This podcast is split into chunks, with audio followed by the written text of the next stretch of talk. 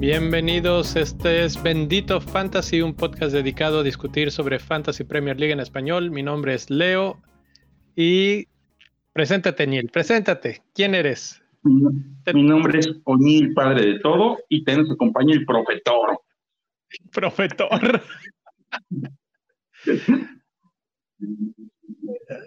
Y si no saben de qué estamos hablando, vayan a escuchar el otro podcast de Leo, está, muy bueno. Yo no escuché este episodio porque no he ido a ver la película, pero también tiene un podcast donde habla de, cine y series y cosas así.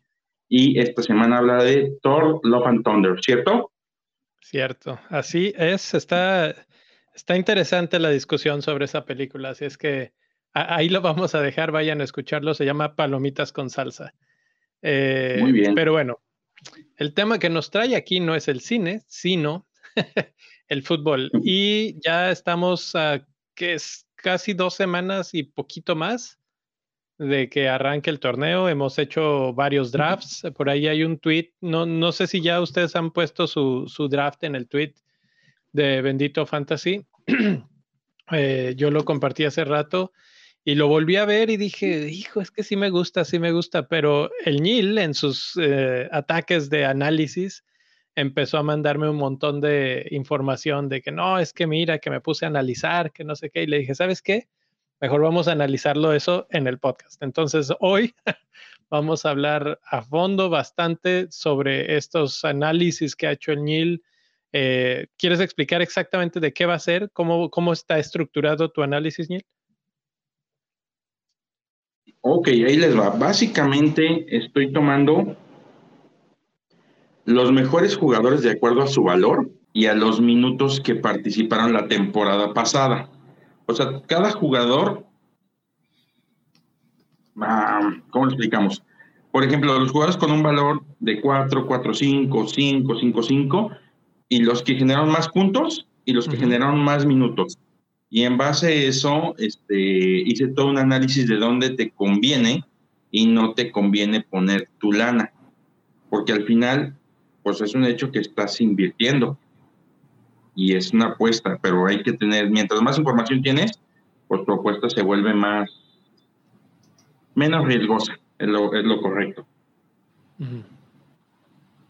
Ok, bueno, ahorita ahí, ahí vamos empezando con eso. Esto, ese es el inicio de todo lo que de lo que hablaremos hoy, pero antes de eso vamos a hablar de un tema que a mí en lo particular me, da mucha alegría y pues es un esfuerzo que hemos hecho durante todo el verano y que ya está en vivo y es que estoy hablando de la nueva página de Bendito Fantasy, benditofantasy.com. En estos momentos ya pueden ir, entrar, verla, eh, échenle un ojo, díganos cómo la ven, qué le falta, qué le sobra. Eh, eh, pues no sé, Daniel, ¿quieres decir algo, profe? Ah, bueno, yo creo que eh, como parte de, del crecimiento de Bendito, eh, la página viene a acompañar y a complementar eh, la información, ¿no? Y sobre todo, a veces vemos que Twitter, el, formato de los hilos, eh, a veces suele extenderse demasiado y tal vez la gente como que dice, no, esto está muy largo, ¿no? O tal vez, digamos, el formato de la limitación de los caracteres también es complicado. Entonces, este espacio te permite, eh, digamos, eh, expandir una idea. Entonces, es una expansión de concepto de bendito y aquí pues podemos expandir las ideas y hablar sobre sobre los temas de, de, una manera sin, sin la limitación que nos, que nos impone Twitter o, o, digamos tampoco el formato tan alargado que pueda llegar a ser un, un, podcast si lo estás escuchando, de pronto lo escuchaste pero querías eh, ver un dato o alguna cosa, puedes encontrar rápidamente el artículo y es, es, es una nueva es una expansión entonces eh, es una oportunidad que, que tenemos y, y la verdad es que está muy chula la página. Entonces, todos invitados a, pasar a ver eh, la casa del fantasy en español. ¿Y A mí me parece, híjole, yo creo que es, por ejemplo, tú y yo que empezamos desde el principio este pues, sueño realidad, es como verlo ya empezar como a caminar un poquito más en forma, ya es algo más certero, ya es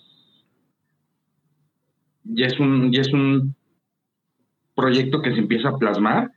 Y lo que se hace más padre todavía es que se plasma con siete visiones muy diferentes y siete talentos bien distintos, porque al final lo que tiene el profe, ni de relajo lo tengo yo, ni lo que tengo yo lo tiene Leo, ni nadie, o sea, es, son, visiones diferentes y desde en la página van a poder encontrar este, artículos de cada uno de nosotros, van a poder encontrar resúmenes de todas las mini ligas, este, sobre todo, por ejemplo, ahorita que viene la, la Liga Interclubes, la Copa Santa María, todos estos torneos los van a empezar a encontrar ahí, ahí van a poder encontrar tablas y demás.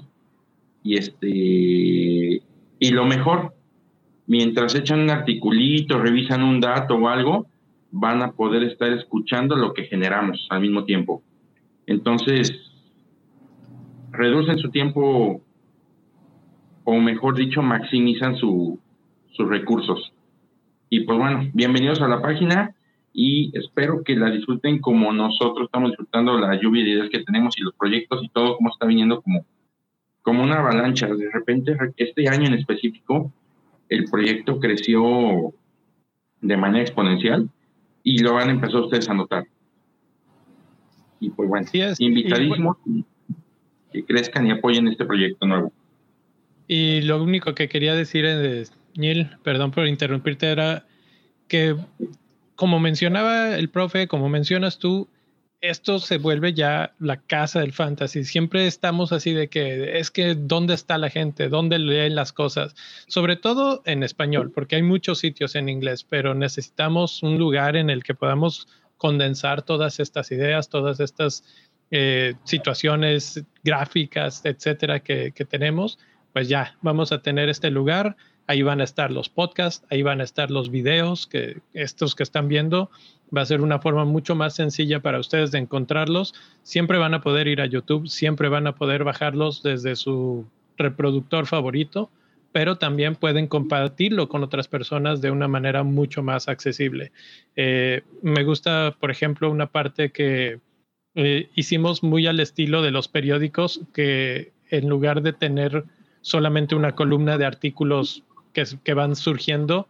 Cada uno de nosotros, como decías, Neil, tiene una, una columna con un nombre específico que va a tener un estilo muy definido. Y ahora que entren, van a ver, por ejemplo, los dos, tres primeros artículos. Cada quien tiene un estilo muy, muy marcado para pues compartir sus ideas.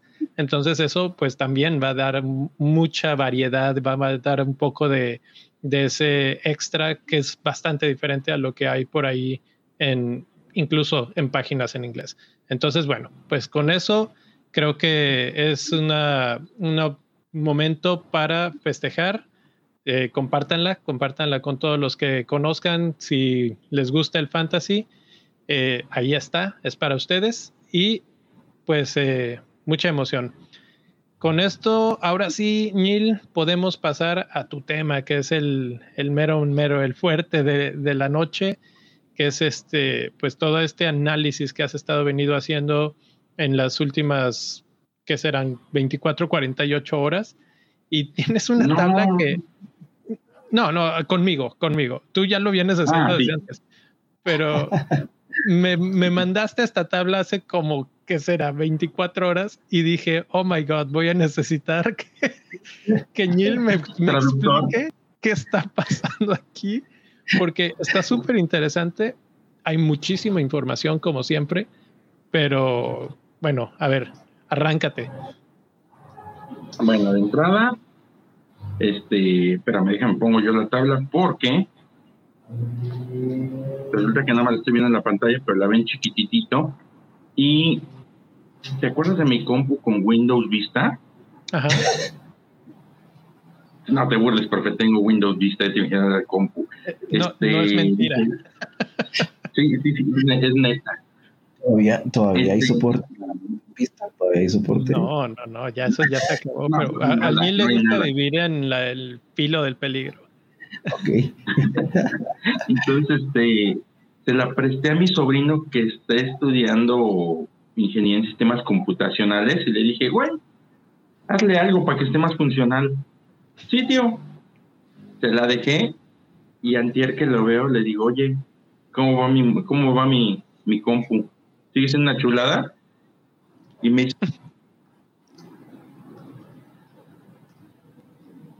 ¿Te cortaste, Ñil? ¿O nos cortamos todos? No sé, no, seguimos en vivo, porque lo perdimos a Ñil. A Ñil. y, y, en el, y en el momento justo en que íbamos a saber. En el cliffhanger, así de que, que, qué es lo que le dijo. Eh, por ahí le, puso un procesador nuevo, le cambió el disco. ¿Qué, qué hizo? Ahí volvió Ñil. Ñil, no, no oímos ah, qué le pasó. Nos quedamos en que tú te iba a decir, le hice y ya no se supo le, dije, ¿cómo, ¿cómo, a mi compu sigue siendo una chulada? Y me dice con un pesar y casi llorando, me dice, tío, algo hice que no prende, güey. Sabía, sabía que iba por ahí la historia. si no prende, no ya. Le digo, o sea, yo sabía que esto podía pasar, no te preocupes. Lo de preferencia que prenda, pero si ya no jala, pues ni modo este, el que está en el hospital, entonces no tengo como una compu al lado para soportarme. Y ya vi que si me voy al otro video, o sea, voy a la pantalla en grandote, este, es donde me pierdo. Entonces vamos a hacerlo desde aquí lo mejor que pueda. Como les platicaba, este, es son, realmente son cuatro tablas. Y la última tabla se puede contraponer a las tres primeras cuando supone que se alimenta de esas. Pues les explico ahorita más adelante por qué. Ahí les va. La primera tabla, este, lo que hago es pongo todos los valores en la primera columna de los jugadores, desde 4 hasta 13, que es el más alto. Y los pongo por posiciones, porteros, defensas, medios, delanteros. Hasta ahí vamos bien, ¿verdad? ¿Me acompañan? Sí. Sí. Ok. Lo que estoy haciendo en la primera tabla es pongo los puntos que generaron este, normalmente tomo los cinco primeros. Hay casos donde no te dan cinco y hay casos donde tienes que tener ya un poquito de, criterio para, para, analizar si realmente vale la pena considerar cinco o ese último número te va a disparar para un lado o para el otro de la tabla y va a ser un, va a sesgar un resultado que es irreal. Entonces, bueno, toma los puntos de los porteros de cuatro los, los puntos de los porteros de 4.5, de 5 y de 5.5 son los puntos que generaron la semana, el torneo pasado. ¿Qué encontramos con los porteros? Dime, dime.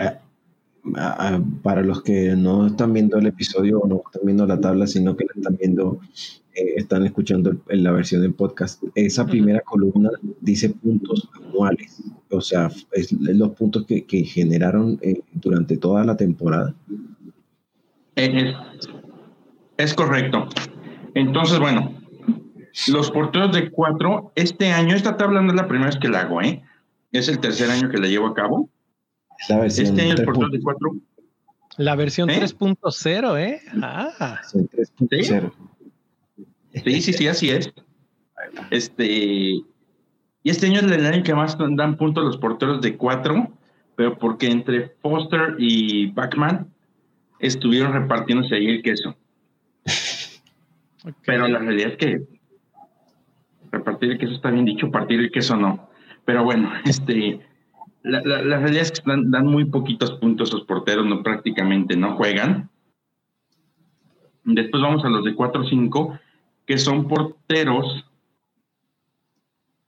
que si se fijan dan el promedio de los puntos que te da un portero a lo largo del torneo. Entonces tú puedes decir, juego con Sánchez y ya, sí, el problema está en que no juegan tantos minutos, llegan a tener algunas bajas de juego y a medio torneo de repente los cambian y luego se recuperan y es este es el problemita con los porteros. Y además de que son porteros de equipos que andan por ahí del lugar 10 para abajo, entonces tienen muchos porteros, tienen muchos partidos donde sufren de más y tienen muchos partidos donde generan atajadas. Acuérdense que aquí en este rubro es donde nació a lo mejor Martínez, Sánchez, este, por poner algunos que están, bueno, Sánchez ahí sigue estancado, ¿no?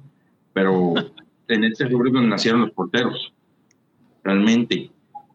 Luego vienen los porteros de 5, que son porteros que te van a dar los suficientes puntos para estar dentro de un promedio competitivo. O sea, los real, quitando los de 4 que no tengan puntos, el promedio de los otros es un promedio competitivo y ahí están los de 5. ¿Cuál es la cuestión con los de 5? Son de equipos no con defensas tan favorecidas. Un Casper Schmeichel, un Nick Pope, este, incluso creo que este año, si mal no recuerdo, por ahí está también David De Gea en este rubro y no están tan favorecidos este, esos porteros, pero un porterito de esos te puede funcionar muy bien toda la temporada. Y luego están los de 5-5, que son porteros sobresalientes, pero tienen un defecto. Es Hugo Lloris, es Allison y Ederson. Y los tres te quitan puestos de equipo, de jugadores de campo, que creo que te pueden redituar más ahí. Entonces. Aunque de acuerdo a los datos que tú tienes, esos porteros te dan más puntos finalmente sí dan más puntos, pero eh, no te convienen más que nada porque esos puntos te los pudo haber dado otro jugador de campo de ese mismo equipo. Exactamente, digo, por ejemplo, si piensas en Allison, generó creo que 22 clean sheets la temporada pasada y saca la cuenta 22 por 6, es un mundanal de puntos.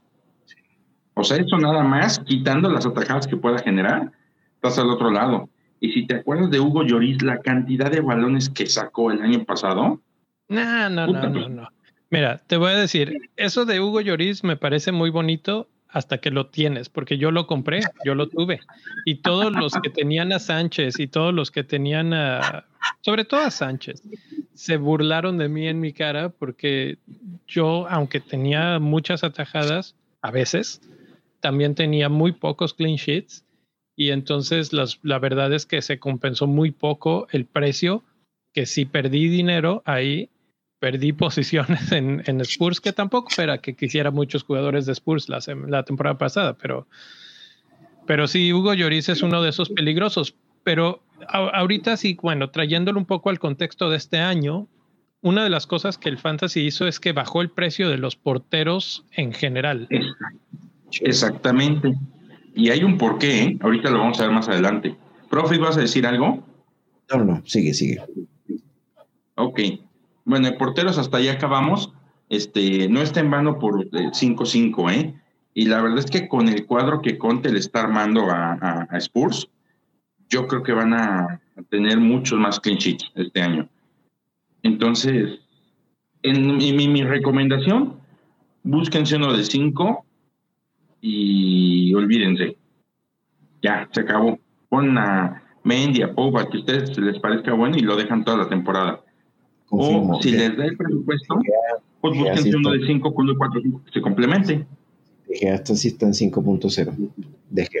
ahí en, el, en ese rango. Sí. Sí, yo creo que por ahí va, la llave, ¿no? Y, es algo que ya todo el mundo empezó a ver. No, de hecho, Mendy, si mal no recuerdo, el portero con más selección. O sea, que, o sea que, según tú, es un mito eso de ir con los porteros ultra baratos. No un mito. Si tienes el tino para combinarlos, puede ser más redituable. Pero la realidad es que este si quieres, si quieres olvidarte esa posición por el resto de la temporada, pones un portero de 5 y al final del torneo te tiene que arrojar más puntos que cualquier portero de, de 4.5 o en teoría que cualquier combinación de ellos, sin ser este, una cuestión premium. Pero, o sea, digamos, eh, lo que, lo que habría que ver en ese, en ese caso de, de, tratar de atinar a las rotaciones, incluso dentro del mismo rango del de 5.0, es, sería analizar el fin y aprovechar, porque yo creo que gastar una transferencia normal en un portero, pues es difícil, pero si tú lo agendas, digamos, voy a hacer wildcard en la fecha 8 y en la fecha 8 justo, no sé, eh, un cambio de fixture, eh, a Chelsea le queda pesado, pero veo que, no sé, Aston Villa le viene bien o Manchester United y el portero de ellos es de 5, entonces no estoy gastando más porque es el mismo 5.0, pero simplemente estoy moviéndome dentro de ese rango de uno a otro saltando según el fixture. Sí, sí, sí, exactamente. Que te voy a decir algo, por ejemplo, yo ahorita en mi equipo tengo a Mendy y tengo a Sánchez porque Sánchez al menos hasta la fecha 17 se complementa muy bien. El día que Mendy juega con Liverpool, con Chelsea, con Spurs, Sánchez juega con Nottingham Forest, con Crystal Palace, con equipos mucho más accesibles. Entonces, este, esa es mi estrategia al momento. Pero mi estrategia al momento, este, también de repente digo, híjole, prefiero jugar sin Sánchez y y aventarme pues, ese punto 5 en otro, en otro sector del campo. Lo que sí no haría sería confiar en que tenga un portero de 4 que va a jugar, nunca. Es muy raro el caso. Eh, digo, lo que hace mucha gente es que va a tener al portero más barato y a su suplente. Entonces, así ya con eso eh, te olvidas de la portería, tienes a un portero que probablemente va a dar no tantos puntos, pero suficientes. O sea, la, distancia, y esa es la pregunta del millón, ¿no? La distancia entre el portero que menos puntos da o la, el, valor de precio que menos puntos da al valor de precio que más puntos da, ¿es suficiente como para justificar subir tu precio a 5.55 o incluso 6? En el caso de los porteros, ay, si mal no recuerdo, entre un portero de 4-5 y uno de 6, estamos hablando como de 55 puntos de diferencia más o menos. Ok. Entonces, este... 55 puntos a, lo, a lo largo del torneo y eso quiere decir que no los moviste, no los tocaste, que eso es bien poco frecuente. Realmente buscas rotación y buscas, ah, este partido está mejor. Y, entonces, ah, tal, tal vez al, final de cuentas, sí es bueno tener el, un portero eh, barato y liberar fondos, porque eh, sobre todo esta temporada vamos a tener muchos premium que vamos a querer. O sea, probablemente antes de que empiece el torneo, el siguiente episodio estaremos hablando de los premiums eh, o el, el tema este de premium de cuántos, de cuál es el mejor premium que, puede haber eh, y de otros premium que han sido olvidados totalmente, que están por debajo del 11, de, de 11% de, de posición en equipos. Que vi un tweet del profe, no sé si fue hoy o ayer, que, que ponías algunos jugadores de Manchester United, por ejemplo, que, no, que no tienen ni 11% y que están haciendo buena pretemporada, etcétera. Entonces, algunos de ellos están más o menos buen, buen precio, otros como Sterling, como Bardi, no son tan baratos. Pues sí, Fernández, por ejemplo, que está en 10 puntos también. Fernández, cristiano que está en 10.5, que todavía no se sabe si se va a quedar o no, pero, pero todavía lo contamos, porque de momento va a ser parte del juego. Eh, volviendo a, la estrategia que explicaba Añil, eh, hay, un asunto que yo vería y es, bueno, si tú tienes, si tú tienes, eh, digamos, si te decides a tener, bueno, quiero tener el portero de 4.5, ese 0.5 adicional, ¿dónde, ¿dónde puede darme más valor? En digamos, lo quiero poner, aumentar a un, a un defensor, en vez de tener uno de 4.5, aumentarlo a un portero, a un, a un defensor de 5 o en el medio campo, digamos, tener uno, un mediocampista de 4.5 a 5. O sea, ¿dónde, ¿dónde opinas tú que ese 0.5 adicional eh, tiene más valor? O sea, me ahorro ese 0.5 en la portería y listo. ¿Dónde puedo sacarle más provecho para que esa diferencia de puntos o sea, valga la pena? Mira, yo creo ahorita, ahorita, ahorita, ahorita, y así, híjole, está de bote pronto la pregunta pero yo considero que, que, este, a lo mejor subir en, de un delantero de 7 a uno de 7-5 es, es donde más se puede aprovechar. Okay. Ahí es donde creo yo que de verdad vale, vale la pena el, el brinquito, ¿no?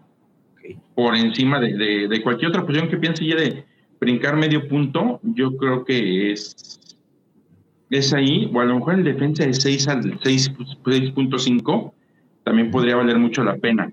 Y aprovechamos y vamos con defensas. ¿Qué es lo que pasa con los defensas? Igual, defensas de 4, nadie juega.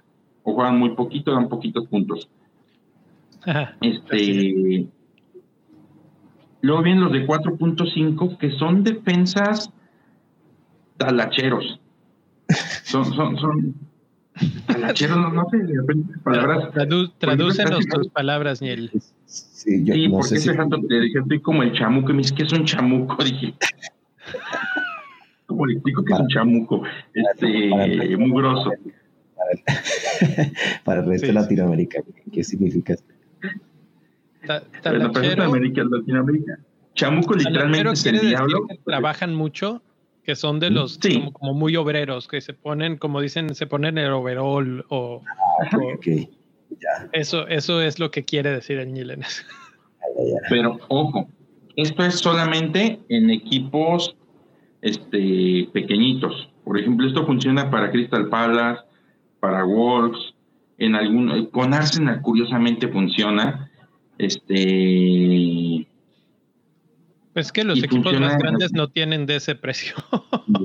no, y si, y si los tienen, no los juntan, esa es la realidad, porque sí por ahí tienen algunos pero no los juntan.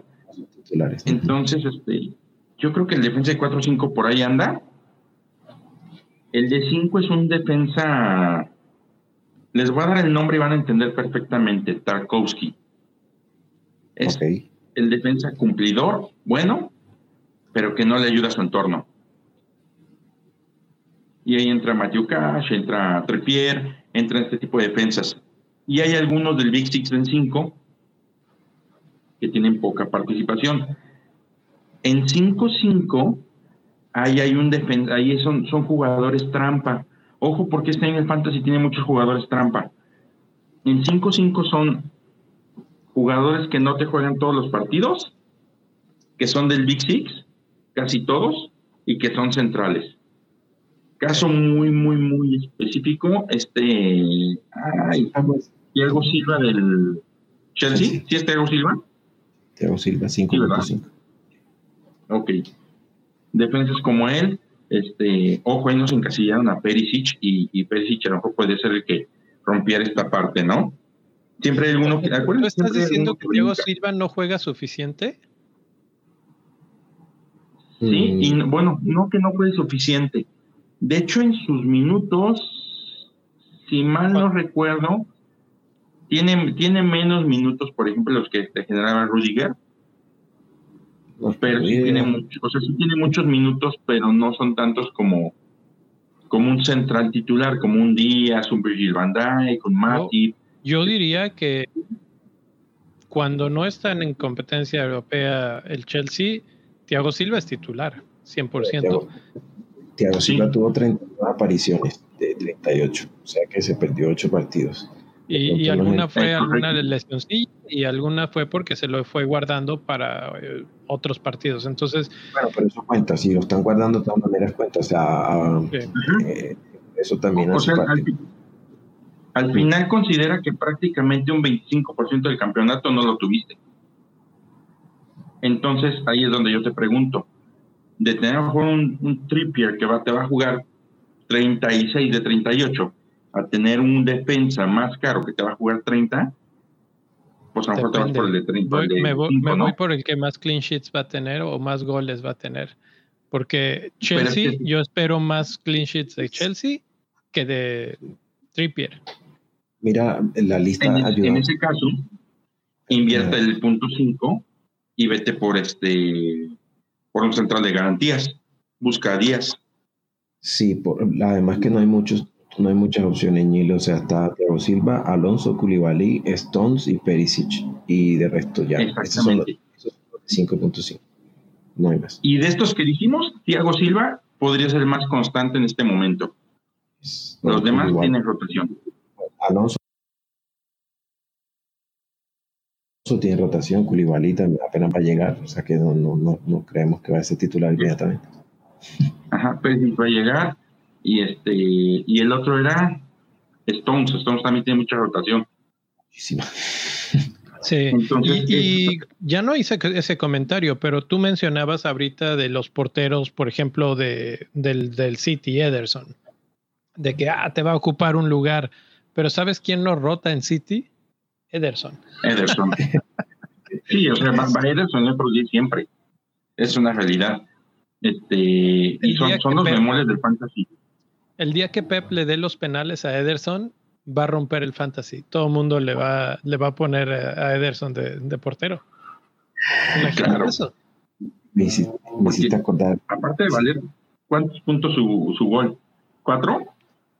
Sí, lo mismo que un defensa. Como, como defensor. Pero se montan el bonus además. Sí, bonus, atajadas, clean sheet y gol. No, pues bueno puedes acabar con un portero de 14 puntos, en, o sea, semanas de 14 puntos en la portería. Es una locura. Este, pues esperemos que, que, Pep no lo haga. Este, te acordar que Pep, eh, eh, quería poner a quería poner a Neuer de, de jugador de campo y, y los asistentes lo convencieron de que no hiciera eso porque era irrespetuoso con los otros equipos. por eso, no, bueno, si, si conocieron los que conocieron a Jorge Campos, que en sus años gloriosos con los Pumas en México, a medio partido se cambiaba la playera y se ponía a jugar de delantero. Entonces. Eh, no. Y hubo, hubo un año, no recuerdo si no recuerdo si con Pumas o con Atlante, que fue subcampeón de goleo, ¿eh? Sí, así, Era muy, muy bueno. Atlante. Pero bueno, pero bueno eh, nos desviamos, nos desviamos. Neil, eh, hablabas de defensas. Ah, volvamos a los defensas, pues.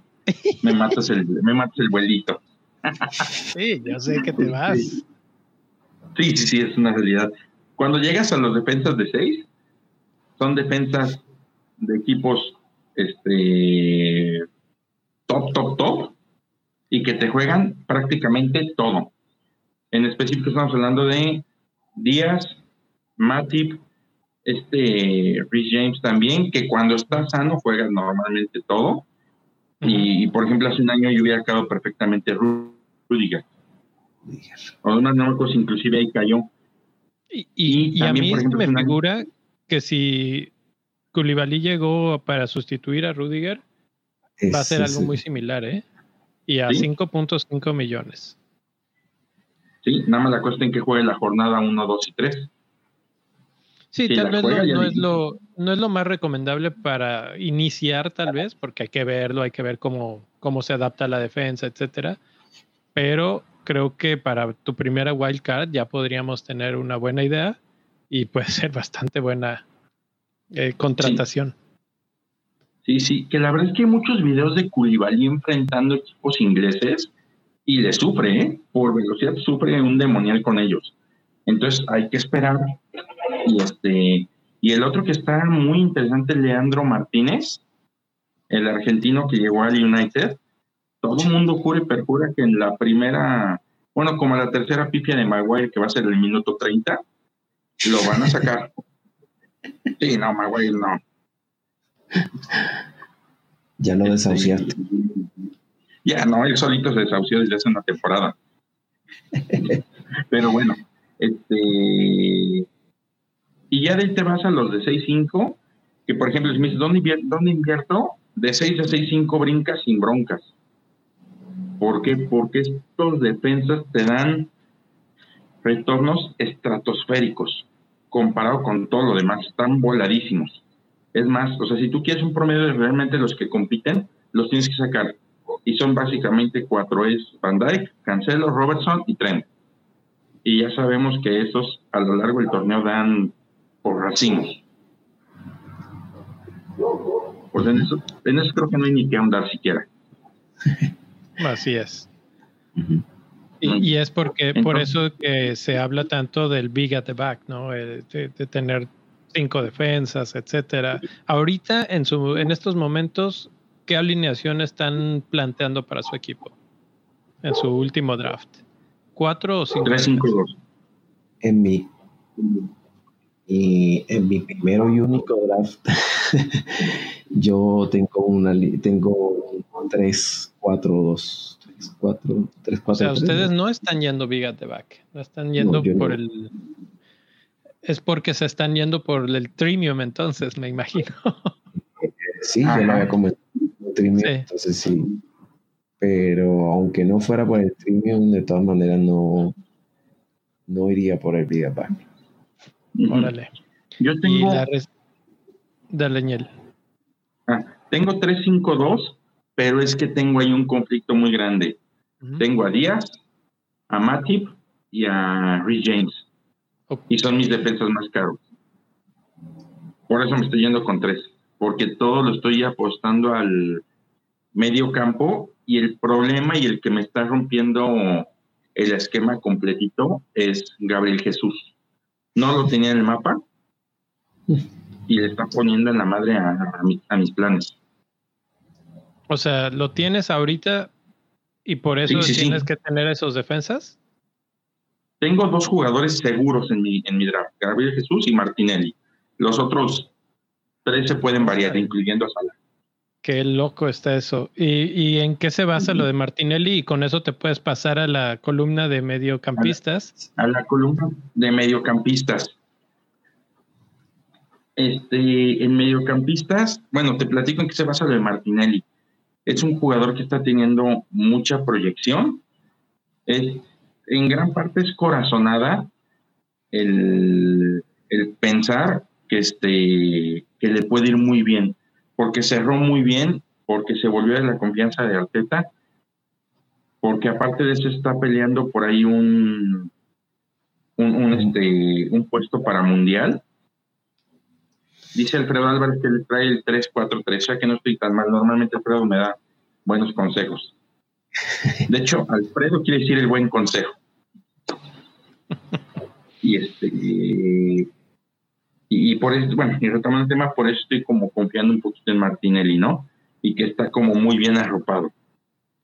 La otra es que traigo a Martinelli o traigo a Odegaard, y Odegaard está un poquito más arriba.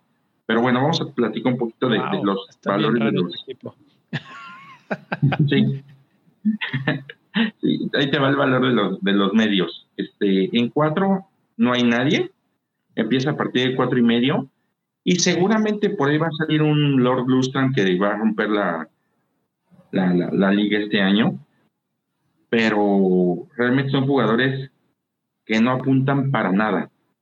Luego están los de 5, que son jugadores que están ahí presentes todo el tiempo, pero que en términos fantasy no son buenos. Ejemplos muy puntuales de Declan Rice y N'Golo Kanté. Es este tipo de jugador.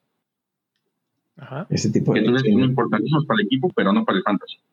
Que en el, que en el fantasy, que en el fantasy de, de, la Champions te recuperan 12 balones y te hacen, 6, 7 puntos fácilmente. Ah, sí, sí, sí, ahí es Canté, ahí sí. Ajá, ok. Sí. Bendito Dios San Canté y no es San Castiabro. Pero bueno.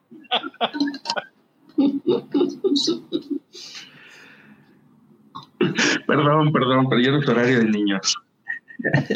Eh, ya, ya pasó de las 11 de la noche, entonces ya puedes. Ya, ya. ya. Estamos a dos minutos de las 11, se vale. Este, pero bueno, es este tipo de jugador. Luego viene el de 5-5, que es un jugador muy similar, pero es un jugador que no da, no da tantos puntos.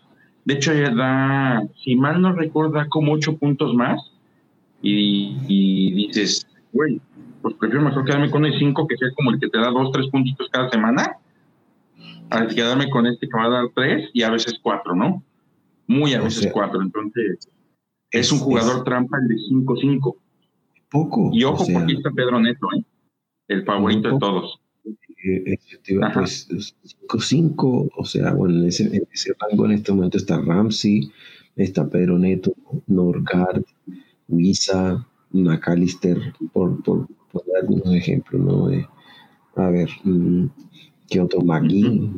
Eh, mm, sí, efectivamente, son jugadores que por ahí, Olise, ese, Ayeu, esos, esos son más ofensivos que los otros, pero Gordon, de Everton. De resto no, no veo mucho. A ver, pero ¿qué pasa con esos jugadores? O sea, ¿qué es lo que estás diciendo? Que no tienen muchos puntos. Eso se explica. Ajá, dale. El tema es que pasa lo mismo que con los de 5. O sea, ese es el problema.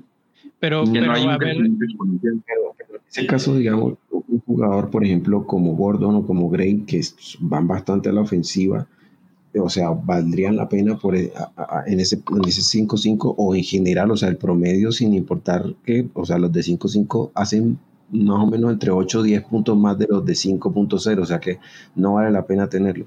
O tendrías que hacer una rotación muy buena entre los fixtures que, que tengan buenos como para poder maximizar ese, ese, ese espacio en tu es que eso está muy interesante porque normalmente, por ejemplo, ahorita que leíste la lista de los de los de 5.5, eh, mencionaste a McGinn y es uno de esos jugadores que de repente sí te, te, dan puntos, ¿no? Que sí de repente anotan un gol o una cosa y eso te ilusiona y dices, bueno, me voy con este.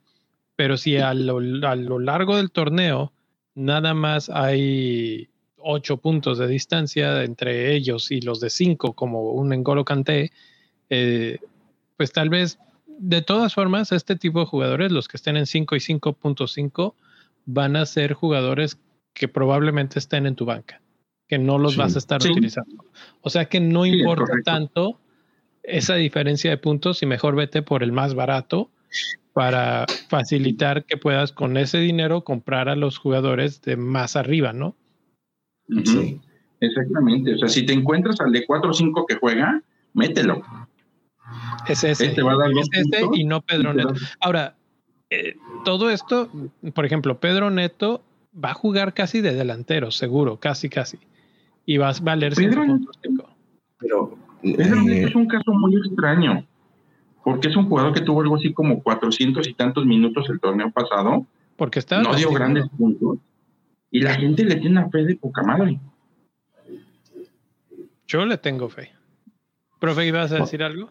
Eh, sí, iba a mencionar que el, en, el caso, por ejemplo, el de 4 o 5, puedes tener la suerte de encontrártelo. Por ejemplo, yo gran parte de la temporada tuve a Josh Brownhill y después tuve a Douglas Luis. Y ambos, eh, ambos marcaron, Brownhill hizo gol y asistencia y Douglas Luis tuvo, ya te confirmo, tuvo dos goles, tres asistencias y yo en todo el tiempo que lo tuve nunca sumé nada de eso, ni de Brownhill ni de Douglas Luis. De hecho, y las, las pocas veces que fueron titulares en mi equipo, solo me dieron los clásicos dos puntos. Entonces, por eso te decía que, o sea, en ese bracket es difícil que tengas la suerte de, encontrar el día, o sea, el momento en el que en el que si vas a sacarles algo de provecho y por eso entiendo lo que tú dices, o sea, si la diferencia va a ser 8 o 10 puntos, y además es súper difícil que los tengas de titular el día que hacen algo, pues la verdad sí vale la pena ahorrarse la plata. sí, no, no, no. o sea, si le pegas ese día, vas, te compras un billete, de lotería. Seguramente ya le vas a pegar a todo. No, no, no, está de locos. De hecho, mi recomendación sería invertir en la media. ¿Hasta qué precio empieza a valer entonces la pena la media? ¿Seis o más arriba? ¿Seis? En 6 hay, hay, hay, riesgo, pues es una apuesta riesgosa, pero ya es una apuesta que te puede redituar. Porque te encuentras, por ejemplo, a Bruno Guimaraes, te encuentras a Martinelli, este, ¿qué más había visto por ahí ese valor? ¿Quién, perdón?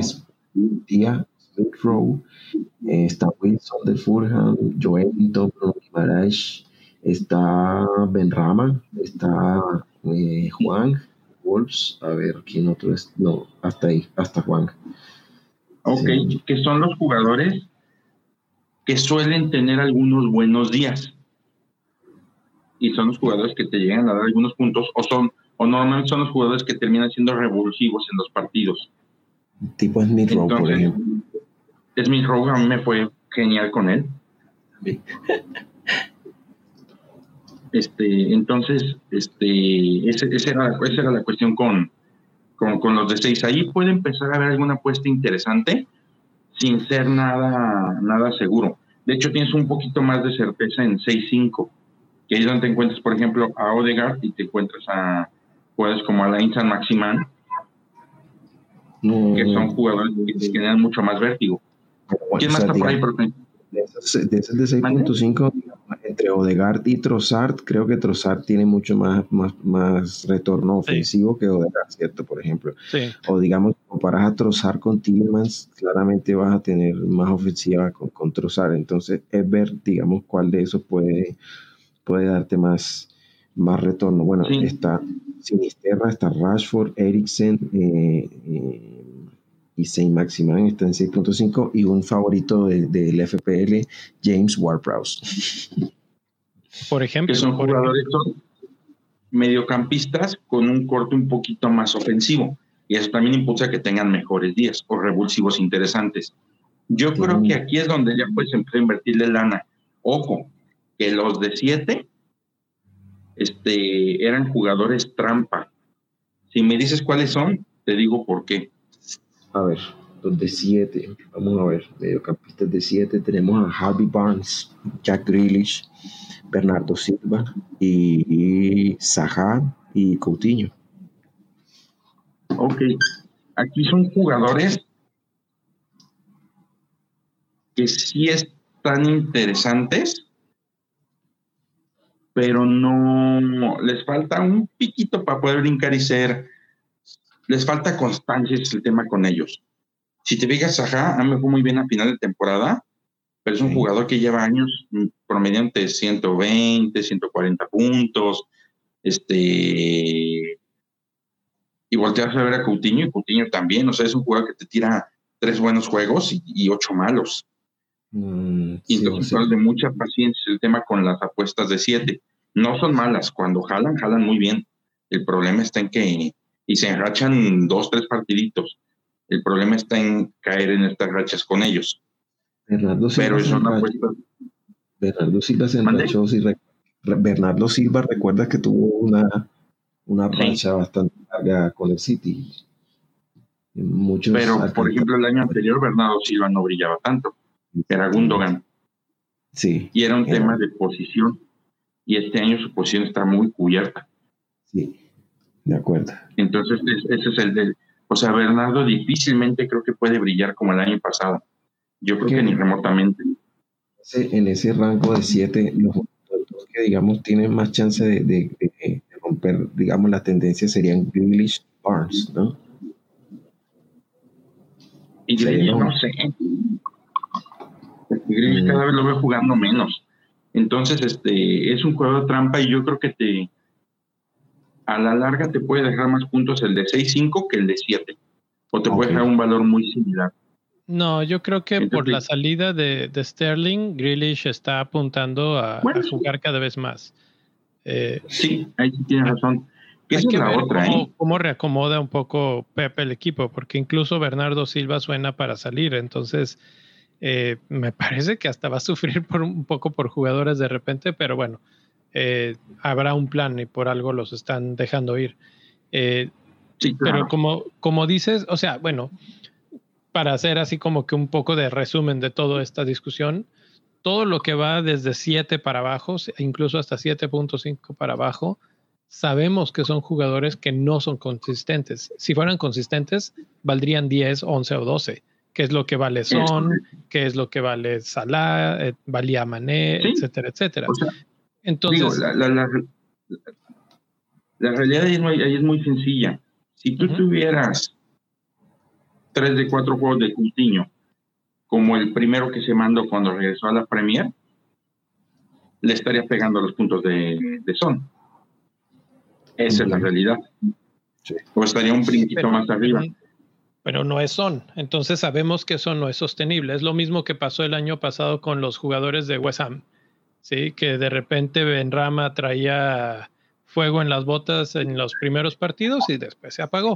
Aquí la cuestión es lo, divertido de este asunto y por lo que jugamos fantasy, por lo que analizamos el fantasy, es porque vamos a encontrar esos jugadores en diferentes momentos del torneo y mucho va a tener que ver probablemente con su calendario, mucho va a tener que ver probablemente con que ese calendario empate con su estado de forma y si los podemos detectar un poquito antes, así de que su estado de forma está bien y el calendario ahí viene, ahí es donde podemos subirnos al barco de los 6.57 sin tanto temor, porque bueno, finalmente siempre es una apuesta, pero es una apuesta más o menos estudiada.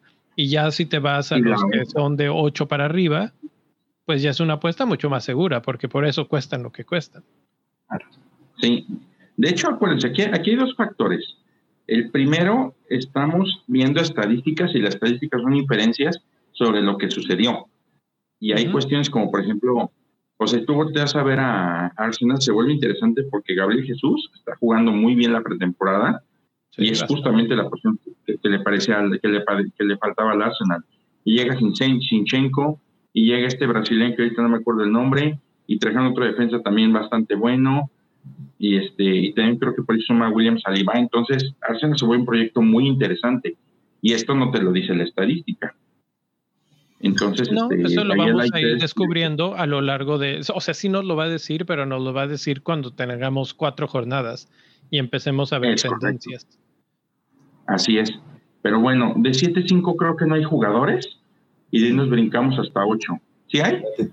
De 7-5 sí hay. Está Gundogan, está Sancho, que me parece que es la mejor opción ahí. Sancho y Gundogan. son, Y, y, que están pasando un poquito desapercibidos. Yo de escoger a uno de esos dos, escogería Sancho. Otra vez anotó, está activo en las asistencias. Me parece que está teniendo un rol un tanto distinto en este nuevo esquema táctico. Entonces, eh, como dice Neil, nos estamos fijando en el pasado y dices, ah, Sancho, no, apestaba. Bueno, pues sí, pero ya cambió el, el, entrenador y va a ser otro Manchester United. Entonces, ignorarlos también puede ser bajo nuestro propio riesgo, ¿no?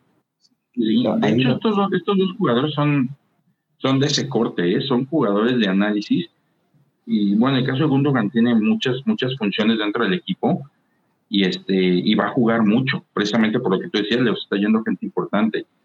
Mm, mira que. por ahí, inclusive había un rumor de que Gundogan se podía ir y el caso de Sancho, pues hay que ver cómo funciona porque Ten Hag es un tramo de corte mucho más ofensivo que lo que tenían anteriormente. Entonces, debería de ser una buena temporada para él.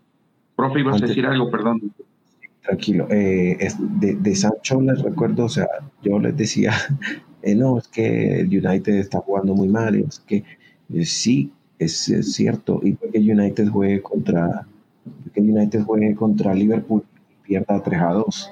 Pero si tienes a Sancho que hizo los dos goles, eso es lo que te importa al final. Los que tenían a Sancho contra Manchester City, Manchester City le metió 4 a United, pero quedaron 4 a 1 y ese 1 lo marcó Sancho. Entonces, ahí es donde está, o sea, no, no podemos tampoco tener eh, ese sesgo de, de, confirmación automáticamente decir, no, como Manchester United está jugando la temporada pasada muy mal, entonces ahora va, a volver a hacer lo mismo. No, no lo sabemos. Incluso dentro de una mala temporada, los equipos, los jugadores del Big Six pueden conseguir, o sea, eh, pueden conseguir puntos. Entonces es importante no, no, cerrarse a eso y, estar pues simplemente atento a los números o a cómo se ve el jugador en el campo. Sí, claro. De hecho, tú, tú, tú tuiteaste algo del tema, profe. Ponías ahí algún, algún tweet, recuérdamelo más o menos, decía algo así como Puki valía la mitad que Kane y se quedó 50 puntos abajo. Entonces, o sea, aquí hablamos a partir de punto 5 dónde lo inviertes. Ahí era, oye, y esos 5.5 millones, ¿dónde los inviertes, no? Ahí es dineral. Era un jugador, sí. Literalmente. un jugador más. Entonces, ese es, ese es lo que tenemos que tener todo ese ojo clínico. Y supone que ese ojo clínico lo desarrollamos aquí un poquito.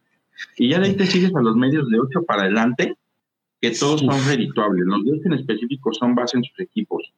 Ahí sí que hay opciones. ¿Quiénes son esos, profe? Mira, tenemos a Saka, tenemos a Mason Mount, tenemos a James Madison, tenemos a Luis Díaz, Luchito Papá, y tenemos a Mares Foden y a. Ese es ah, oferta, buena oferta ahí. Creo que ahí es donde va a estar el grueso de nuestros cambios constantes dentro de la temporada, ¿no? Vamos a tener que estar viendo quién nos convence más, y si es este Luis Díaz o si es Kulusevski o si es alguno de estos otros, porque van a tener altas y bajas. Ellos tampoco son de los que van a estar súper constantes, pero van a estar más tiempo dentro de ese alto número de puntos. Y, creo que esta, este valor es el que decide tu temporada, básicamente.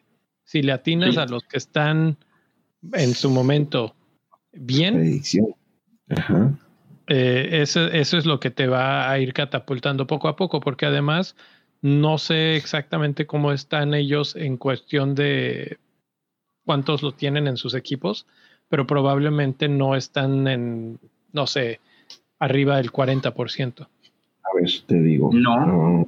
ninguno, el que tiene más, el más alto ownership es Luis Díaz, está en 30.8 y le sigue sacan 16. Y el resto por debajo de los 10. Entonces, en ese momento empezamos a hablar bracket de 8, ya estamos hablando de diferenciales. Y son diferenciales bastante potentes por los números que estás viendo aquí, Neil, que ellos son los que realmente te pueden catapultar en cuanto a ocasiones de, gol, en asistencias, puntos totales obtenidos en la temporada. Y ya los, los que nos vamos a los premium premium, a los Salah, a los Kevin De Bruyne, etcétera, ellos son los que son más fijos en tus equipos. Esos casi nunca los vendes. Los vendes cuando tienes un momento de riesgo total, que dices, bueno, ya, toca vender a Salah para, para hacer algo diferente, ¿no? Porque todo el mundo lo tiene. Pero... En caso de una, caso de una lesión confirmada, de resto no, no salen de tu equipo. Exacto, sí, Sí, claro. Ojo que ahí, bueno, de ahí sigue un jugador que es Bowen, que yo lo veo así. ¿Cuánto cuesta Bowen este año? 8.5. Es el único. Es el único que cuesta 8.5. Sí, y, y, dio 205 puntos, si mal no recuerdo, el año pasado. Y si está ahí, es porque no es parte del Big Six. O sea, su entorno no lo favorece. Pero perfectamente puede, se puede encajar con los de 8, ¿eh? O sea, Bowen tiene, es otro jugador que tenemos que ganar en su momento. Creo que lo pusieron demasiado caro es una, no, es, eh, podríamos decir que, que Bowen es una anomalía. O sea, es un jugador que está por fuera del Big Six y consiguió 200 puntos. O sea, estuvo muy, o sea, fue su mejor temporada. Entonces, eh, fue una, una anomalía. Mm, y no sé qué tan reproducible sea un segundo año. Y ese es el tema. Ese precisamente va a ser el tema con, con, con West Ham. Pero Bowen es un jugador de 8 que tuvo mucha suerte y por eso está ahí. Pero, por ejemplo, esos mismos puntos en un Big Six te ponen 11-5. No creo, no creo. Yo creo que se hubiera mantenido por debajo de 10. Si hubiera sí, porque tu entorno te favorece. Al menos hubiera estado al, nivel de Sterling. Al, nivel de Sterling, tal vez. Sí, de hecho, es el siguiente nivel. Es el siguiente nivel Sterling y Bruno es un nivel para analizar. Los dos para mí pueden ser, van, a terminar siendo jugadores muy determinantes en la temporada. Entonces, si algún día le tengo fe Sterling, es este año. Porque creo que va a encajar bien. Y, Bruno, con toda la carrocería que le están armando en medio campo al United, va a terminar brillando porque al final la responsabilidad se comparte, porque este año a veces debías a Bruno recuperando balones de repente y dices, ¿qué está pasando? Está muy lejos de donde produce. Y ya con todo, con todo el armado que está teniendo, posiblemente Bruno hay que hacer lo que sabe hacer, que es generar juego para el último, para el definidor o definiendo. Entonces, este, yo creo que ahí hay dos regalitos este año, ¿eh? en Sterling y Bruno, y al final, pues es Kevin, Son y Salah, los que es este Zeus y dos titanes. y hay que tenerlos sí o sí, al menos uno de estos tres. Y ahí la cuestión va a ser sus contrapartes. Kevin con Haaland y Son con Kane. Que yo pensaba que Son era el bueno y el otro día lo que dijiste, Leo, me ha tenido pensando. Que decías, güey, pero Kane no jugó media temporada prácticamente pasó ahí en la cancha, pero no jugaba. Sí, para, mí sigue siendo mejor jugador todavía, pero vamos a ver cómo, cómo plantean este año. La verdad eh, es una incógnita y, normalmente es más efectivo ir con el mediocampista porque da más puntos. Pero este año es más caro el mediocampista. Entonces. Ese es el tema. Ahí, y, creo que está bien, es justo para el juego. Mm. Eh, eh, yo, lo veo bien. Pero bueno, ahí acabamos los medios.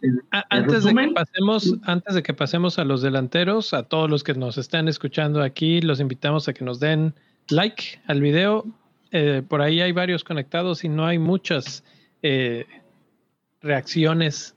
Comentarios sí he visto, por ahí uno que otro, pero like, suscríbanse eh, y ya saben, si lo están viendo después, pues compártanlo.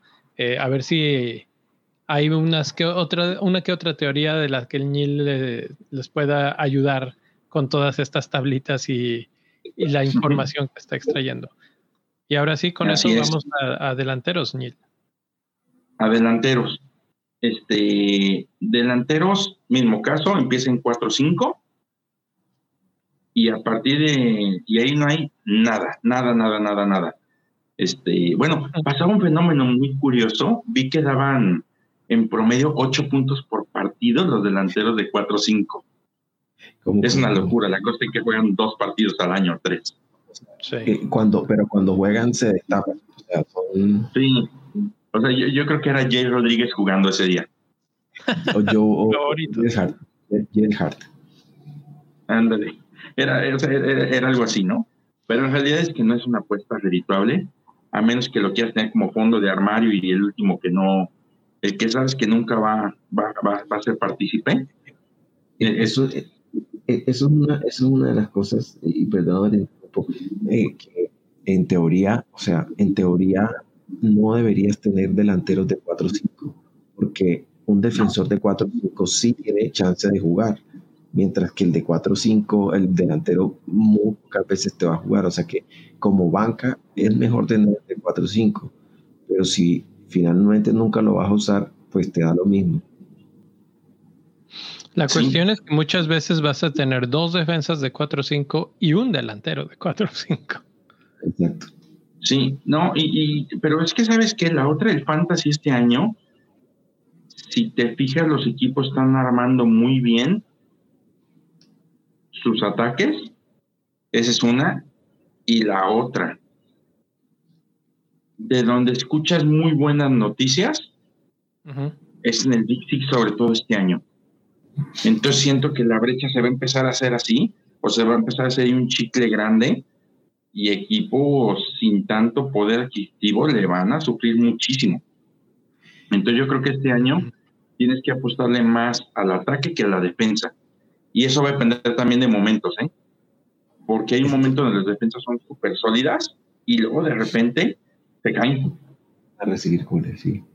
Pero mira que, eh, o sea, al punto al que yo iba, es que es como si el juego te estuviera diciendo o como si estuviera obligando a decirte, mira, sabemos que lo, y por eso también movieron varios jugadores hacia a la posición de delanteros. Es un poco como, mira, el de 4-5 nunca va a jugar. Entonces mejor, y por eso hay muchos defensores de 4-5. Entonces lo que yo siento que el juego te está diciendo de manera eh, no explícita, pero sí, es no tengas delanteros de 4-5, sino defensores e invierte en tener delanteros. Te dimos más opciones para que tengas delanteros. Entonces juega de esa forma y no te vayas. Pero todo el mundo, al contrario, la mayoría de la gente lo que quiere es irse con el big at back. Entonces eh, me parece curioso porque el, juego lo que te está diciendo es al contrario, invierte, o sea, distribuye y, mira que hay opciones de los delanteros para que no tengas uno de 4-5 que no te va a jugar. La cuestión ahí, y es que está divertida esa, esa discusión, porque Ok, ¿cuál es la alternativa? ¿Hasta dónde puedes subir tu delantero? Si, si estabas considerando uno de 4.5, lo más probable es que estés jugando entonces con Big at the back y eso quiere decir que tienes a uno un defensa de 6, 6.5. Pero voltea los papeles y di, ok, juega con delanteros. ¿Juegas con un delantero de 6.5 realmente es mejor que el defensa de 6? Ahí está. No, es que es, A ver, Nil, compárame un defensa de 6 con un delantero de 6 o de 6.5. No, no, nada que ver. No, estamos hablando de un jugador del Big Six que te va a generar menos 15 clean sheets al año. Que tan solo hay 15 por 6, son 90. Casi de base 100 puntos. un delantero de un equipo que probablemente esté ascendiendo o, o, no sea titular y que te va a terminar jugando la mitad de los partidos de la temporada o, o, quizá te juegue todos de la temporada, pero sin compañía. No hay un punto allí de comparación. Ya que el, la discusión es interesante porque el último Puki que terminó costando 6.1 hizo 142 puntos, pero como le dicen a Puki, no, es un mercenario de, de, de los penaltis, ¿no? Entonces, si vas a tener si vas a tener un delantero en ese rango de precio, o sea, por ejemplo, Tony, que también Tony empezó más o menos por ahí, terminó sumando 149 puntos, 139, perdón. Entonces, si vas a tener un delantero de ese precio, que sea un mercenario de los penaltis, que por lo menos eso te, te asegure una base que pueda ayudarlos a, a sobrepasar los 100 puntos, ¿no? Eso me parece buena estrategia. Eh, porque, por ejemplo, muchos van a estar tentados por un tal Mitrovic y, bueno, hay que ver, hay que ver cómo le va. Yo no lo, yo no lo veo. Yo no lo veo claro con, para ellos. Es, pena, es mercader de penaltis. Sí, pero la cuestión para que les den penales es que tienen que atacar. Y Fulham se va a dedicar a, a defender. Te voy, te voy, a decir algo, ¿eh? yo creo que Fulham me parece el contrario. Nottingham Forest y Leeds son los equipos que están armando con un poquito más de coherencia. Ok, Leeds es uno que se me hace interesante y de hecho tiene uno de los delanteros más populares, más baratos, que es Greenwood. Ahí sí, para que veas, es, digo yo, este, es una locura porque vamos a ver cuánto juega Greenwood, pero donde le den la titularidad es el regalo que estábamos esperando todos. No, no, mira, el titular es Patrick Bamford. Y si Patrick Bamford está lesionado, el que va a jugar ahí se llama Joe Jedhart. ¿Y cuánto cuesta? yo, creo que 5.5 subió, subió de precio porque valía 4.5, pero remató la pero temporada. este, jugó muy bien la temporada pasada en los, en los momentos que le dieron la oportunidad. Y ahí sí, para que veas, vete por un Gelhardt que, ok, no lo vas a tener siempre de titular, pero cuando de repente haya un buen partido para él, pues te la, te la juegas, ¿no? Y él sí te puede de repente entregar un huelecito. Es tiene mucha calidad, le tengo mucha fe, lo tuve la temporada pasada, lo aproveché las fechas que dio. Realmente lo vi en la, ahorita en la, en la pretemporada que han hecho y te digo, o sea, si hay alguna mínima duda de que Bamford todavía no está listo, que no va a jugar, Gerhard va a ser el titular y lo va a hacer muy bien. Así es. Y hay que ver cómo le va a Leeds sin Rapiña, que esa es la otra, ¿no? Esa es la gran duda, la gran duda. Porque era el que les acarreaba el balón hasta el otro lado. Ahí le dejó un. Y sin el, el, contención que se fue a City, se me fue el nombre. Phillips. Calvin Phillips. Calvin Phillips. Son dos bajas bien fuertes, ¿sí? Para Leeds. De, cadres de penalti, Solanke de Solanke de Barnemouth, que vale 6.0. Ajá. Ese es el tema, fíjate. O sea, el 4-5 yo creo que no hay, no hay una moneda que valga la pena. En 5 tampoco. Quizá este delantero de Elite si juega. No, pero ese vale 5. Vale 5.5, Gerhard, o sea que tampoco no está ahí en el de 5-5 empiezan, hay jugadores de, que empiezan, empiezan, pero no, tampoco, tampoco vale la pena. ¿eh? Realmente las apuestas podrían empezar en 6 con Solanque, este, que tampoco son apuestas muy seguras. y yo creo que los tiros donde acaban en 139, 145 puntos, están en 6-5, que es donde te encuentras a Mitrovic, te encuentras a, a Evan Tony y jugadores más o menos del estilo. Y luego de ahí te vas a 7 que es donde conviven los que fueron y los que pueden ser. Te encuentras a Inks, como a Jiménez, a Mardial, a Enquetia, y este, creo que había otro en siete. Esta, ah. Estaba dedicada para Renier y el martialismo, marcialismo. Sí, que son, dos jugadores. En que, y Martial, si se enganchan, o sea, pueden ser la joya del fantasy este año. Son un caso muy parecido a lo que pasa con el delante de 7-5. con el medio 7-5, perdón. Ketia, Dani Inks, Ivan Tony, eh, Martial Jiménez y ya, porque ahí, eh, ahí termina la lista.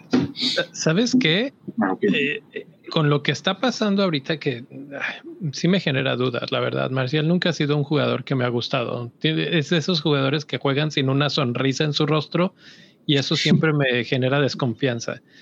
Pero... Maguire contento. Eh, Maguire me cae mejor que Marcial. Eh, pero... Bueno, tres goles en tres partidos. Tres goles en tres partidos y se ve como que está apuntando para ser titular ahora. Falta ver porque Ronaldo pues no está ahí y, no le va a quitar la titularidad a Ronaldo. Entonces es el, ese es el, el asunto que habrá que solucionar. Pero si de repente Ronaldo termina saliendo o algo y Marcial se queda eh, de titular, podría ser mejor apuesta que Gabriel Jesús por un millón menos. ¿eh? Sí. Sí, Sí, sí, sí, sin bronca. La cosa aquí es, yo me acuerdo mucho una entrevista que vi, dime, perdóname. Hay una cosa que hace la diferencia, retomando el tema de los mercaderes de penales, y es que Martial, si Martial se queda con los penales o se los queda Bruno, porque si se los queda, y todavía no sabemos quién nos va a curar en Arsenal, eso, esa diferencia puede valer la pena pagar el millón, solo por saber cuál de los dos cobra el penal. Correcto, correcto. Sí. Sí, pero acuérdense, estos son delanteros. Bueno, el caso de Martial es un delantero no favorecido al día de hoy. Acuérdense que la pretemporada es para que juegues todo lo que no vas a jugar en el año normalmente. Por ello me acuerdo muchísimo. Sí, pues que sí va. Yo, bueno, es más, yo me acuerdo en la carrera que todas las etapas de los teníamos amistosos, decía entrenador, va la tota y otros cinco. Me decían la tota en el equipo. Y decían, va la tota y fulano, sutano, mengano y perengano. Y siguiente set, la tota y otro decía, ay, güey, no voy para titular que vuelve el próximo año. Veía, puta, juego cada tres partidos y se acaban, ¿por qué? Y todo dice, porque en la pretemporada te calas, en el juego no. En el juego un día de esto te meterás. Y dije, hijo de tu madre. Y, y por ahí veía también una entrevista con un delantero que decía, güey, metí gol todos los partidos amistosos previos al Mundial fue el único que lo hizo y me cepillaron. Luis García en el Mundial de 98, si mal no recuerdo. El tema es que difícilmente un tercer delantero de 6 a 7 millones. Toda la temporada suele ser una de las primeras opciones en sacrificar presupuesto para mejorar las cinco plazas de medio campo. Estoy totalmente de acuerdo contigo, Diego. Porque aparte el medio campo suele dar más puntos. Sí, por eso terminas con un 3-5-2 sí. al final del día. Pero antes de salir de ese bracket de jugadores, de ese rango de jugadores, hay un par, hay un par de tapados ahí, hay unos cuantos tapados ahí. Uno es eh, ante alguna lesión en Leicester, eh, Daka y, y, Enacho están en 6.5 y 6. Si alguno de los dos se afianza eh, con Leicester, puede ser y no tienen Europa, entonces, bueno.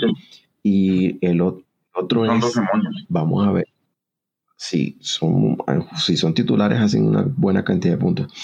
Em, el otro, bueno, ese, ese juega de manera regular, Beumo, 6.0, juega de manera regular, entonces, y cuando Tony no está en cancha, cobra los penaltis. Y el otro tapado, 6.5, ese sí ya, eso sí ya es la ultra apuesta, ultra diferencial, se llama Julián Julián Álvarez.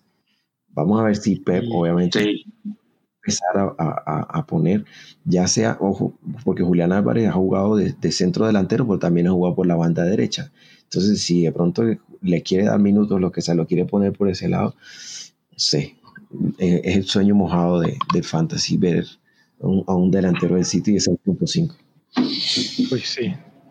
Si eso se hace, ya, ya, ya ganamos. sí, sería fantástico. Sí, sí, ese, es es una apuesta bien, bien interesante. Con Leicester tengo mis dudas porque Bardi pasó buena parte de la temporada lesionado y ni Daka ni Genacho jugaban titulares.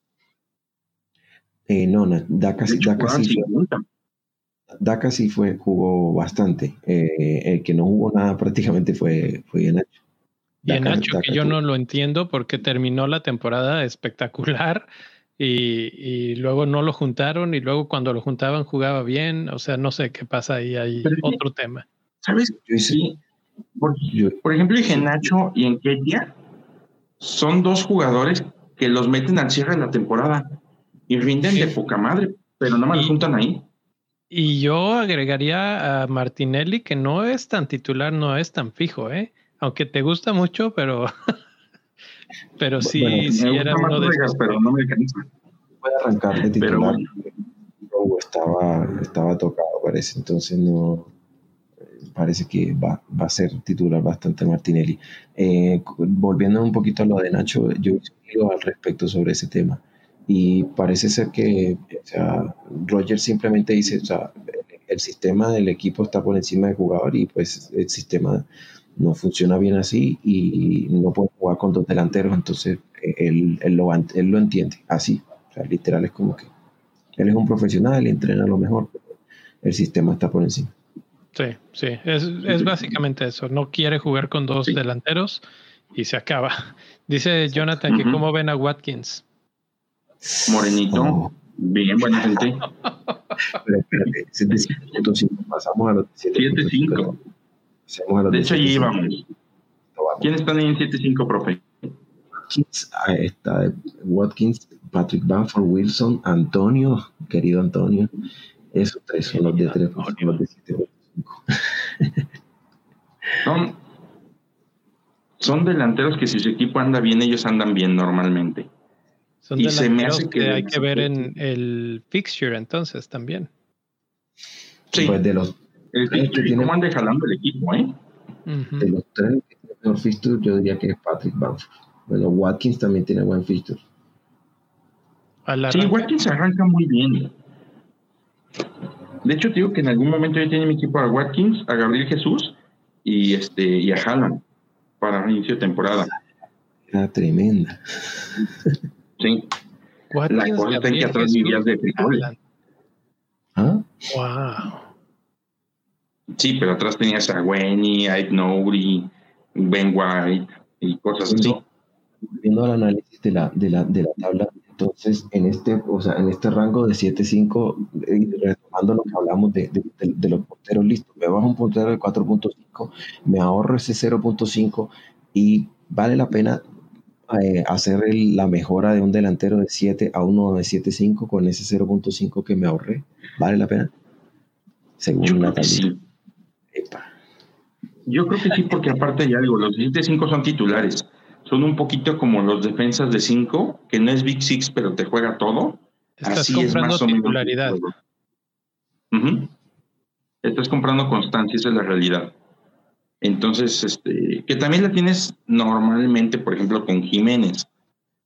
Pero la cuestión es que Jiménez pues, le echa porra a su mujer en la tribuna y es su mejor compañía. Es todo lo bueno, que también que Jiménez no es la verdad. Jiménez tiene mucho que no, pues desde que se lesionó. Habrá que ver si este, este año mejora un poco más, ¿no? Pero, pero sí. quiera que sí, no en tres partidos en el Mundial. yo, Tal vez eso lo motiva, ¿no? También hay que ver la motivación que pueden tener algunos jugadores de ese rango por Mundial. Sí, juega, eso es cierto. O sea, si viéramos... O sea, en cuenta... Ojalá que sí, pero la verdad es que como Jiménez está tan seguro, no creo que que, diga, ay, me la voy a regar para estar en la última lista. No, por, no tanto por ir o no ir, sino por llegar en buen momento, motivado.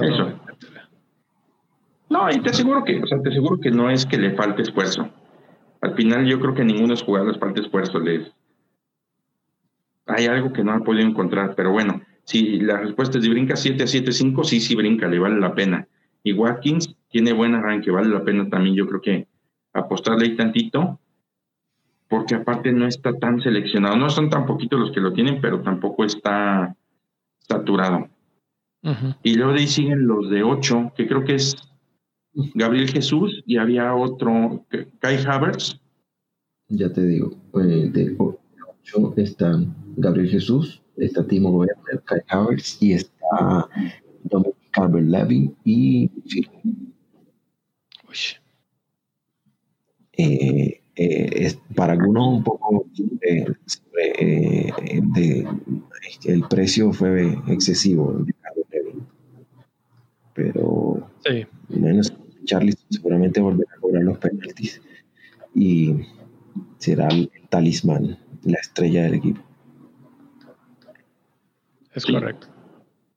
Sí, sí. Pero también son delanteros que creo que les ha faltado ese toquecito de constancia para poder valer mucho más, ¿eh?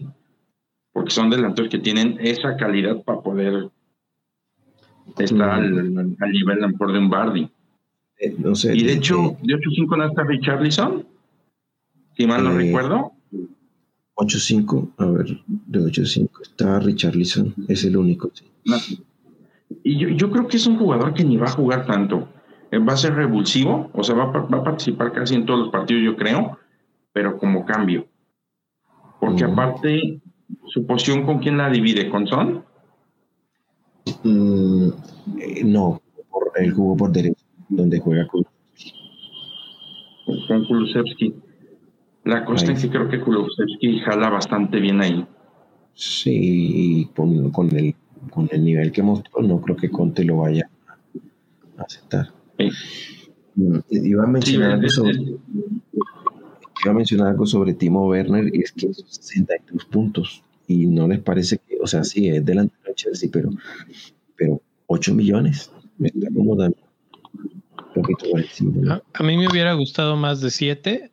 Creo que hubiera sido tentador de repente en algunas partes del torneo. El problema de Timo es que ya sabemos que no, no es tan buen definidor. El otro día metió gol eh, contra el América, que me dio mucho gusto, pero... Eh, ¿Le hicieron gol al América o Sí, lo vencieron con, de último minuto, digo, ganaron 2-1 con un golazo de Mason Mount, pero en esa jugada que Timo Werner mete el gol, es un poco ya con todo mundo tirado, el portero vencido, etcétera, y por poco y, le pega al defensa a la hora que le, que dispara. Entonces dije yo, es, es capaz de tirar con tanta fuerza que le rebota en la rodilla al defensa o alguna cosa así.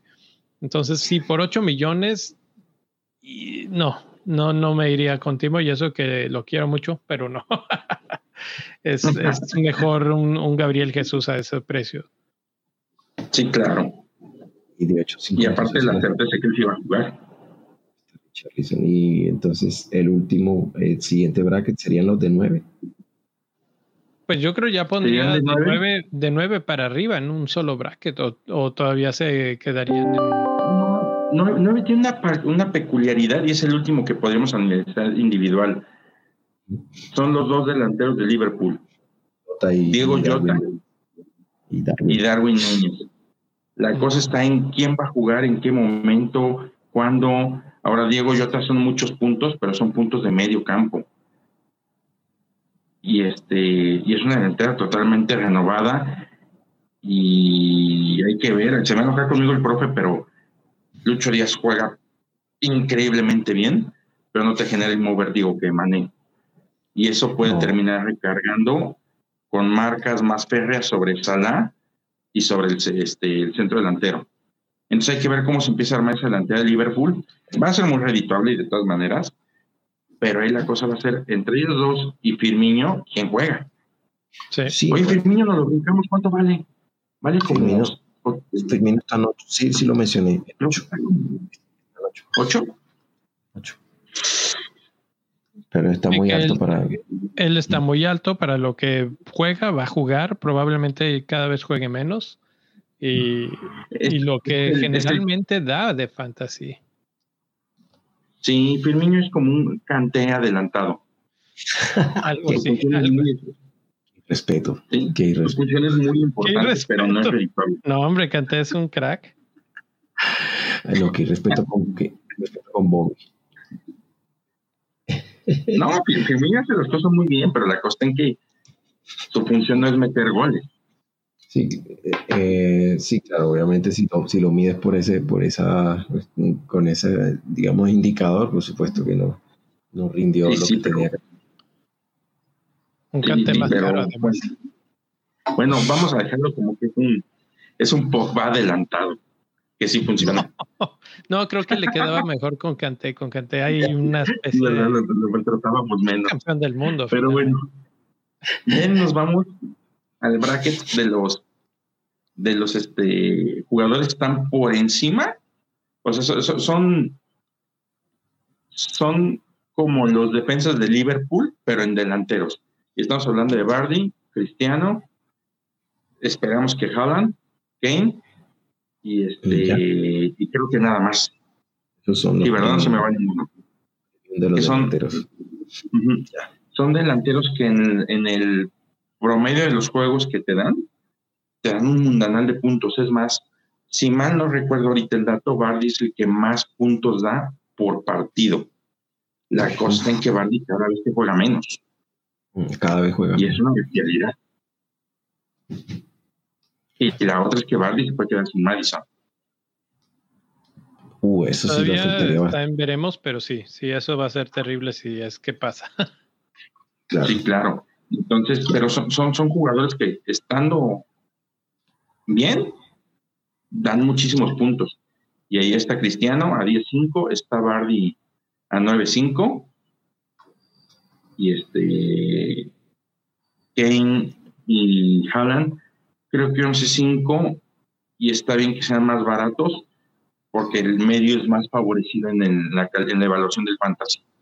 Yo, yo, yo, yo pregunto, eh, el, porque eso puede pasar, el día que haya un penalti, eh, que le cobren un penalti a favor de Manchester City y Mares cobre, el penalti y no lo cobre Haaland, eh, yo quiero ver los ríos, los, los, los ríos de lágrimas en el Twitter en, la comunidad. Todos llorando, estoy pagando por un delantero de 11.5 para que el man de 8.0 sea que cobra los penaltis. O que Gundogan lo cobre. O, o, o sea, sí. Alan sea que, va a cobrar los penaltis. Peor aún, que resulta que este año Paul Palmer cobra los penales. Pero bueno, los penales en el City son un misterio, además de que suelen no meterlos. Entonces, si él es bueno, pues tal vez se los queda, pero pero deja tú solamente, no solamente eso, es mucho más probable que Haaland rote a, su contraparte de precio que es Harry Kane. Harry Kane juega hasta lesionado. Entonces, ahí, va a ser un punto de, consideración fuerte para decir, creo que mm, a mí me gusta más en estos momentos la idea, el prospecto de Haaland, pero Harry Kane es una, es una constante, es algo que ya sabemos por dónde va la cosa y que seguramente va a tener un buen torneo porque cuando ya arman un equipo alrededor de lo que se sabe que se tiene, como en este caso Conte, eh, suele dar buenos resultados. Absolutamente. Que ojo que son cobró penal esta semana, pero yo creo que se fue. Lo dio, se lo dio Kane. Se lo dio así de que. Yo, creo que fue como como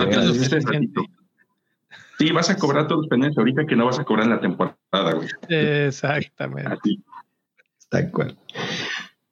Entonces, ¿ya son todos? ¿Llegamos hasta el mm. más alto? Sí, los técnicos no se venden. Los técnicos no se venden, pero sí pueden tener su uniforme y su insignia para su equipo si es que quieren. Eh, ha, lanzado 28 penaltis eh, Erling Haaland y solo ha fallado dos.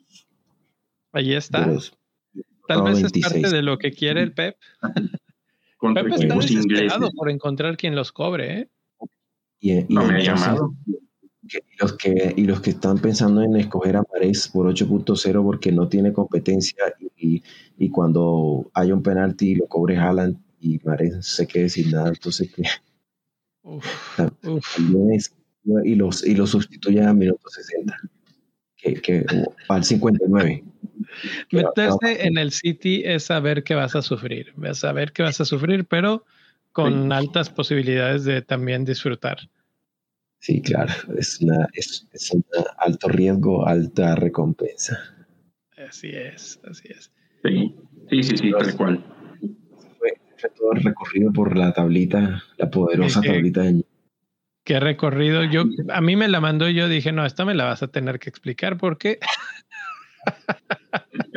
y, para lo... nos, enfocamos, nos enfocamos a puntos, pero esta tablita también te habla de minutos y puntos promedio por juego. Y luego si es recomendable, viable, no viable para analizar y la fregada. Y por eso mejor te mandé los recuerdos de abajo porque creo que esos se explicaban un poquito mejor y por lo que tratamos de utilizar. Pero también creo que las tablitas las vamos a por ahí, ¿no? aquí, aquí era a donde iba. Esto puede ser convertirse 100% en un artículo. Ahí vayan a, echando mezcla con el NIL. Y, no es cierto, no pude hacer el artículo. ¿Eh? Llevo dos años intentando escribirlo, no pude. Bueno, pues acabas de echarte una, una TED Talk aquí, una clase aquí, pero sí. Si no puede ser un... escribo no puedes. Este no puede. Mira, por eso, pero si no puede ser un, si no puede ser un artículo, puede ser un capítulo de un libro. Ahí te la dejo. de tu ah. tesis de maestría. Eh, Luis, Luis sabe de lo que estamos hablando. Luis sabe de lo que estamos hablando. Pero por, lo pronto, eh, pues nada más nos falta volverlos a invitar a la página de Bendito Fantasy, benditofantasy.com. Vayan a visitarla, vayan a ver cómo están las cosas, eh, vayan a leer los artículos, ya hay ahí un par eh, del profe, uno del, del NIL, uno mío. Eh, probablemente convenzamos al NIL de que desglose esto, no todo, NIL, no todo, pero si quieres hablar, no sé, de defensas, de alguna posición, de alguna cosa y un poquito más conciso, eh, ahí se podría explayar bastante mejor estos, estos datos. Y obviamente tener la tablita ahí visualmente para estar leyendo y ir comparando, porque a veces lo que estábamos ahorita hablando es un podcast y, dice, ¿de qué estás hablando, hijo? Si lo tienes, ahí, ahí puedes. Oye, oye, y hablando de, datos concisos, es una tontería, pero sí me vino a la mente, igual que todo me viene a la mente últimamente. Hay un delantero mi primo Julio Enciso del Brighton. Ah, el otro día vi una muy buena jugada de él, ¿eh? Sí, una. Pues Tal vez ya se gastó la del torneo, pero, pero bueno. Sí, estamos haciendo la de la pretemporada. Anota sí, sí, la pretemporada que en la temporada no vas a jugar. Se ve, se ve prometedor, vamos a tener que ponerle atención. Ya está, ya aparece en el juego. Ah, sí, señor. Enciso está en, en el rango de los 5.0. Ándale, en, el, en el rango de los que no mejor este, compras de esos en lugar de los de 5.5, ¿eh? Ahí está. Ya. Muy bien, muy bien. Pero si te vas al 4.5, suman 8 por partido, acuérdate. Para eso los compras, para eso los compras, no hay que esperar mucho de ellos, pero si te dan mucho, como en el caso de Lord Lundstrom, de vuelta llenas de alegría. Entonces, eh, de eso se trata esto. Es correcto. Bueno, vámonos jóvenes, vámonos a dormir, vámonos a, repasar estas, estos datos en la mente y regresamos en una semana. Eh, no se olviden de seguir a la cuenta de Twitter de Bendito Fantasy y entrar al Discord. Hoy la, la trivia para entrar a la Copa Santa María fue en Discord. Eh, la ganó Enrique, que contestó después. Yo, la, yo vi la trivia y dije, Gerardo, no sé este, contestar nada de tus trivias, yo nunca voy a entrar a esto. Y a los 10 minutos ya, este, ya estaba respondida por Enrique, entonces van a haber otros, otro par todavía ahí en el Discord y, y ahí hay menos competencia, yo nada más digo, hay menos competencias y todavía quieren entrar a la Copa Santa María, ahí mero y si quieren entrar a la Copa Interclubes, todavía se puede. Eh, esa es la copa en la que no solamente vamos a tener esa competencia especial mucho más exclusiva, sino que van a tener el uniforme hecho por el NIL, el escudo, que eh, unos escudos que están quedando. Bueno, yo, yo nada más quiero decir que lo mejor de este año ha venido de manos del profe, porque qué trabajo está haciendo en esos gráficos. Eh, ya, ya me muero de ganas de enseñarles algunos, algunos bocetos, algunos ejemplos. Entonces, pronto, pronto, pero ustedes también pueden tener el suyo. Entonces, eh, vayan ahí a la página de Bendito Fantasy. Hay una sección que se llama Club y ahí pueden leer todas las diferentes opciones, todas las diferentes cosas que podemos darles de regreso, entre ellas las opciones de cómo entrar a la Copa Santa María y a la Copa de Interclubes. ¿Algo más, jóvenes, o nos vamos? No, señor. Mañana para la piedra y gana la piedra. Bueno, con eso entonces cerramos. Y como San Cante. eh, profe, Nil, gracias como siempre. Hasta luego. Nos vemos. Chao, chao, saludos.